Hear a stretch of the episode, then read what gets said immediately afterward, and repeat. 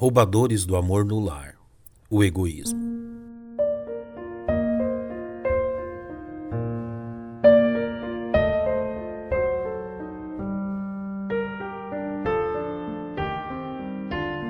O texto de 1 Coríntios 13 nos traz uma preciosa explanação do apóstolo Paulo quanto às verdadeiras características do amor cristão.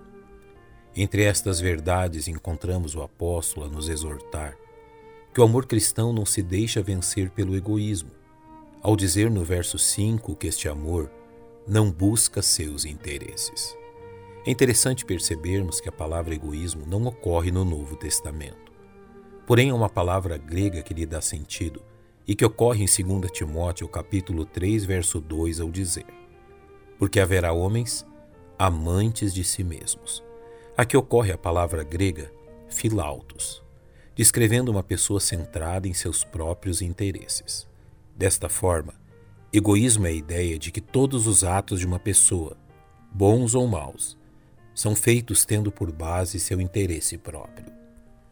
Devemos reconhecer que o pecado faz o ser humano se preocupar tanto consigo mesmo que ignora aqueles que estão ao seu redor. O egoísmo nos leva a gastarmos demasiado tempo tentando resolver nossas necessidades internas e desperdiçando oportunidades de amar aqueles que nos cercam, se tornando assim um poderoso roubador, exercício do amor no lar, entre pais e filhos e entre os cônjuges. Por isso, é necessário que sejamos lembrados de alguns importantes princípios bíblicos, iniciando pelo fato que o exercício do amor é uma questão de obediência a uma ordem direta de nosso Senhor. Ou seja, Amar é uma ordem, não uma opção. Como bem disse o Mestre, um novo mandamento vos dou: que vos ameis uns aos outros, como eu vos amei a vós, que também vós uns aos outros vos ameis.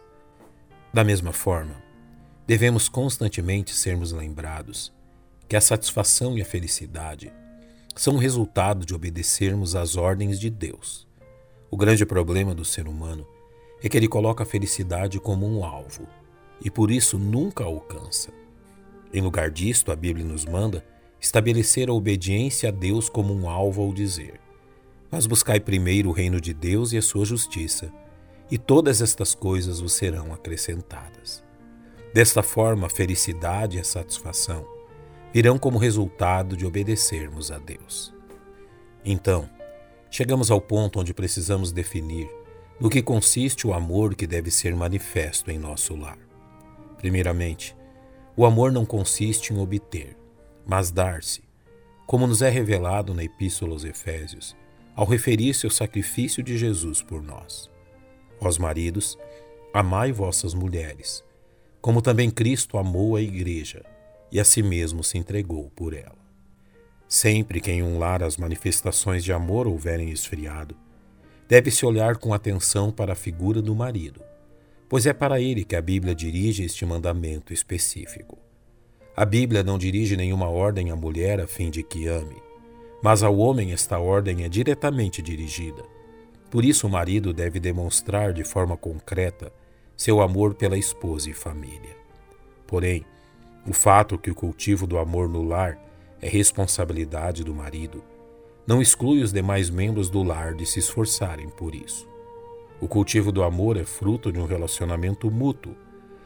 Por isso, todos devem observar aquilo que Paulo ensina aos coríntios a respeito do amor e dos pecados que o fazem esfriar. O pecado do egoísmo será vencido se em seu lugar reinar o amor sacrificial.